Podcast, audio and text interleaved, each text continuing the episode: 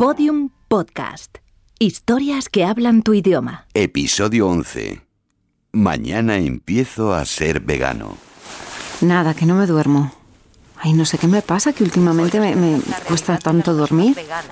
Pues sí, como dices, me he acercado a una realidad que es compleja y muchas veces desconocida, como es el veganismo, que son personas que por su amor a los animales, sus convicciones, pues renuncian a una alimentación común como es la omnívora. Uy, últimamente solo oigo hablar de veganos. Pero, pero es que no tengo muy claro qué es exactamente. Vegetarianos sí, pero veganos. Esto lo tengo que aclarar porque tengo aquí unas dudas. Mañana pregunto.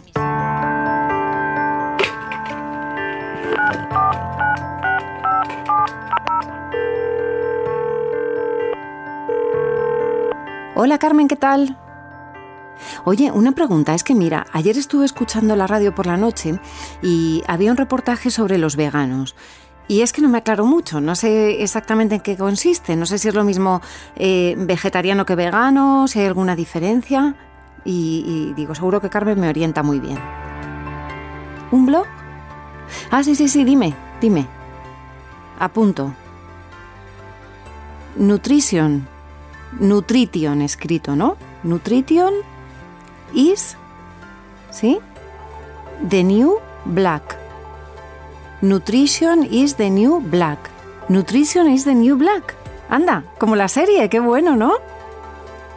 Victoria Lozada. Vale, Carmen, pues le echo un ojo. Oye, muy... Vale, vale, vale. Gracias. Un besito, adiós. Bueno, pues es que llevo tiempo interesada eh, en el tema y escuchando muchas cosas sobre el veganismo. Y es lo que le decía a Carmen, que no sé muy bien si es lo mismo mm, vegetariano que vegano. Bueno, pues eso, que tengo algunas dudas. Yo no sé si soy yo, Victoria, o es muy difícil ser vegano. En realidad es difícil ser vegano o vegetariano incluso en España porque eh, hay una dieta hiperproteica en general en todo el país. Entonces, este, mm, además de eso, el tipo de proteína que se consume es mm, muchas carnes procesadas o precocinadas, no los mejores cortes de carne de repente y se consume mucha carne roja también. ¿Y por dónde empiezo? Sin duda las carnes rojas y los fiambres o, o, charcutería como tal, embutidos, ¿no? Eh, esos serían los principales que, que yo particularmente eliminaría em, de entrada. Pero la verdad es que el, que el consumo que menor debería mm, aparecer por lo menos en una semana eh, debería ser el carnes rojas, al menos que sea una, dos veces máximo por semana. ¿Y el pollo o los huevos, por ejemplo? El pollo tiene una carne más blanca que, la ternera, por, comparar. Entonces, claro, tiene un menor impacto a nivel de enfermedades cardiovasculares, enfermedades crónicas, diabetes, etc. Y por los huevos, en realidad, ya se ha disminuido mucho los mitos en cuanto a él eliminarlo por el colesterol y tal, o, solo tomar las claras y tal, que se hacía mucho. Em, si no se, puede aconsejar a diario, incluso lo único recomendable, por lo menos para que sea sostenible su consumo, es tratar de buscar em, huevos cerca de, de tu localidad o que al menos aclamen tener una, una crianza de gallinas pues libre o que sea lo más local posible, ¿sabes? Su consumo, ya sea de aves también o, o de carnes en general y de huevos igual. Entonces, Victoria, el veganismo va más allá de una cuestión de salud, ¿verdad? ¿Qué es exactamente? Eh, bueno, el veganismo realmente eh, se considera como un vegetariano estricto, quien no consume nada de lácteos ni derivados, así como tampoco ningún producto animal ni cualquier derivado, incluso tampoco consume miel, por ejemplo, o productos de, mm, como por ejemplo lana o cuero, ese tipo de cosas tampoco las, las compran e incluso intentan tampoco mm, eh, recurrir a medicinas o cosmética que haya eh, hecho pruebas en animales. ¿Y qué te parece más recomendable? ¿Hacerlo de una forma progresiva o de manera más radical? Em, yo a veces recomiendo que sea progresivo solo por el hecho de que de repente, si tú venías consumiendo mucha cantidad de carne, ya sea roja, ya sea de aves o lo que sea, cuerpo, claro, mm, se desacostumbra un poco y de repente mm, te vas a sentir un poco, depende, ¿no? Débil o fatigado, etcétera, o simplemente raro. ¿Y si se hace de un día para otro, tiene algún efecto negativo para la salud o da lo mismo? cuando uno decide hacer ese cambio de un día para otro, puede que no tengas las recetas o no sepas qué cocinar, te encuentras como un poco confundido en cuanto a combinaciones, en cuanto a cómo llevar realmente una dieta, ¿no? Entonces, vegetariana o vegana. Y, y yo recomiendo a veces hacerlo de forma progresiva para que puedas experimentar un poco con más recetas, por ejemplo, veganizar una receta que tú hacías usualmente em, y convertirla, cambiar algún ingrediente que tenga proteína animal o algo. Ya no solo por salud ni nada, dependiendo mucho de las personas, claro, hay personas que se sienten como raras al principio, pero también por el hecho de que después de repente no te encuentras como con conocimientos suficientes como para llevarlo. Claro, porque mi miedo es que me falte algún nutriente o hierro, ¿no? Esto que dicen, a ver si te vas a quedar floja o, vas a tener anemia. Si uno lleva una dieta bien planificada y guiada, no pasa nada. La cuestión es cuando ya no sabes cómo hacerlo. Por ejemplo, la vitamina B12 es esencial en la alimentación vegetariana, incluso, sí, vegetariana o vegana porque mm, la B12 se encuentra sobre todo en productos animales. Entonces, a pesar de que existe un poco en huevo y en queso y en leche, no es suficiente como para cubrir el requerimiento diario. Entonces, por ejemplo, la vitamina B12 es una vitamina que hay que suplementar. Los veganos excluyen de su dieta todos los alimentos de origen animal. Carne, pescado, huevos, leche, incluso la miel una de las principales preocupaciones de quienes se inician en el veganismo es cómo compensar las carencias derivadas de eliminar estos alimentos. La principal es la vitamina B12, ya que ningún alimento vegetal la contiene, pero hay más. Es la única que se tiene que suplementar el resto de cosas, por ejemplo el hierro, que se habla mucho del hierro, que puede haber un déficit, la verdad es que se encuentra bastante fácil, el calcio también. Eh, sin embargo, claro, hay que conocer alternativas a esos productos animales, sobre todo en veganismo, porque se tiene entendido que el lácteo y los quesos y eso son más fuentes de calcio y, y, por supuesto te encuentras como sin opciones. La cuestión es ya saber y una vez que ya lo, ya lo conoces y sabes las alternativas y las combinaciones, es más fácil el llevarlo. El calcio. El calcio lo podemos encontrar en vegetales de hojas verdes, por ejemplo el brócoli, em, por ejemplo la, el repollo chino también. Em, en almendras, en frutos secos, hay algunas leches incluso fortificadas, bebidas vegetales fortificadas que donde lo podemos encontrar. En sésamo, las semillas de sésamo también está presente. Y bueno, hay algunos otros alimentos que tienen un poquitito menos, son los que más tienen, pero se llega bastante bien al requerimiento de calcio, incluso sin tomar lácteos ni nada. El hierro. El hierro lo podemos encontrar en legumbres casi siempre. El calcio también se puede encontrar en algunas legumbres, pero el hierro está más presente en casi todas.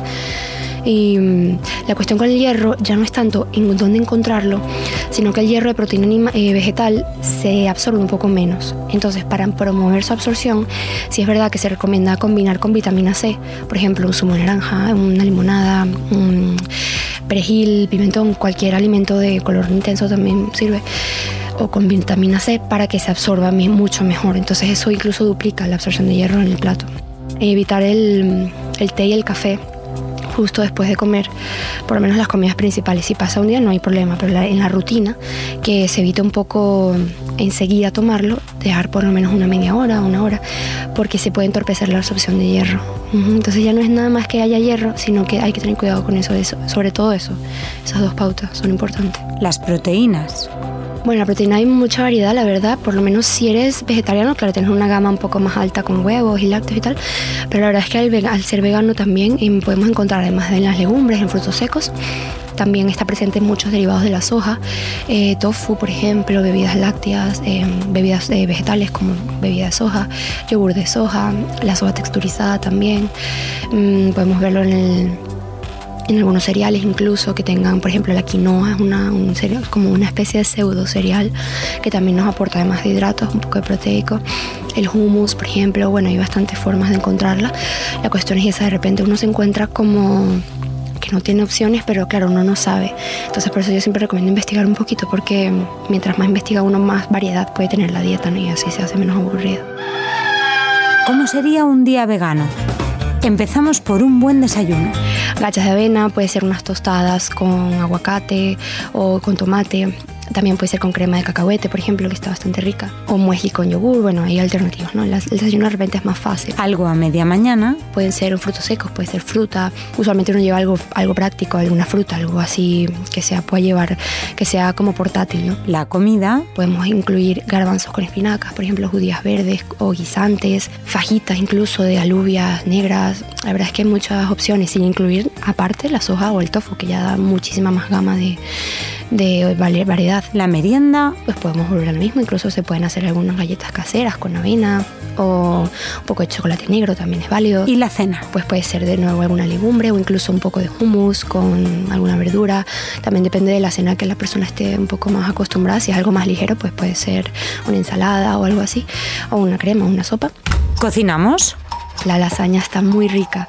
Incluso la puedes hacer con soja texturizada también y queda muy parecida como si fuera carne picada. Porque la soja texturizada fina, eh, al hidratarla, eh, absorbe muchos sabores. Por ejemplo, puedes poner salsa de tomate o de soja, lo que quieras. Y, y te puedes hacer una boloñesa y queda muy, muy parecida a la carne picada. Esa sería una. A mí me gusta mucho esa porque es muy práctica y muy fácil de hacer. Para comer, amor. Igual corta o boi, corta a galinha. Ah, a cainha, ninguém come também. Ninguém come galinha? É os animais. É? En 2013, un niño brasileño, Luis Antonio, se convirtió en un fenómeno viral por un vídeo en el que decía no querer comerse un plato de pulpo porque no le gustaba que los animales muriesen. A mí me gusta que sigan en pie. Felices, decía. Sumó 1.300.000 visitas en 15 días y fue traducido a varios idiomas. Un libro. ¿Por qué amamos a los perros, nos comemos a los cerdos y nos vestimos con las vacas? Una introducción al carnismo. Melanie Joy. Sin embargo, hay una pregunta que me quema el alma. Es esta. ¿Por qué queremos tanto a nuestros animales de compañía, a los que llamamos mascotas y con quienes forjamos relaciones que aumentan nuestra calidad humana, pero al mismo tiempo llamamos comida a otros animales y en virtud de esa distinción semántica, nos creemos con derecho a tratarles con tanta crueldad como sea necesaria para reducir el precio por kilogramo? Porque eso es lo que hacemos, literalmente. Por ejemplo, en los 50 estados de Estados Unidos hay legislación que prohíbe el maltrato animal. Aunque la legislación concreta difiere de un estado a otro, hay un aspecto invariable. En todos y cada uno de los 50 estados, si criamos a un animal para obtener carne, leche o huevos, tenemos libertad para someter a ese animal a un maltrato y a unas condiciones que, de tratarse de un perro o de un gato, nos llevarían a dar con los huesos en la cárcel. Un documental, Forks Over Knives. This could be Esta podría ser la primera generación de niños estadounidenses que viven menos que sus padres. Con esta advertencia, el director Lee Fulkerson muestra la relación entre una mala alimentación y la posterior necesidad de medicamentos. También hace hincapié en la relación entre una dieta alta en proteínas de origen animal y enfermedades como la diabetes, el cáncer y los infartos, poniendo en valor los beneficios de la dieta vegetariana. Cuenta, por ejemplo, que cuando los nazis confiscaron las granjas en Noruega durante la ocupación del país en la Segunda Guerra Mundial, los índices de enfermedades, especialmente las cardíacas, descendieron notablemente entre los noruegos que no consumían ni carne ni leche.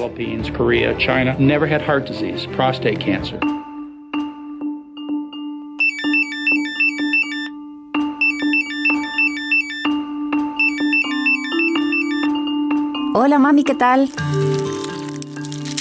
Pues nada, me pillas cocinando. Mira, estoy probando una receta de lasaña de lentejas. Sí, de lasaña de lentejas. ¿Qué te parece? Guarrería, pero ¿qué dices? De guarrería nada. Tiene una pinta que te mueres. Luego voy y te llevo un trocito, ya verás qué rica. Que no, que no me he vuelto hippie, mamá. Es que quiero empezar a dejar de tomar tanta carne, ya te lo dije. Pues por muchas cosas, mamá, porque pues por los animales, por la salud, porque no es bueno para el medio ambiente. ¿Pero qué hierbas? Mira, mañana justo tengo que hacer la compra. Todo lo que quieras, pero yo empiezo mañana. Mañana empiezo. Todos los episodios y contenidos adicionales en podiumpodcast.com. Síguenos en arroba mañana empiezo y en facebook.com barra mañana empiezo podcast.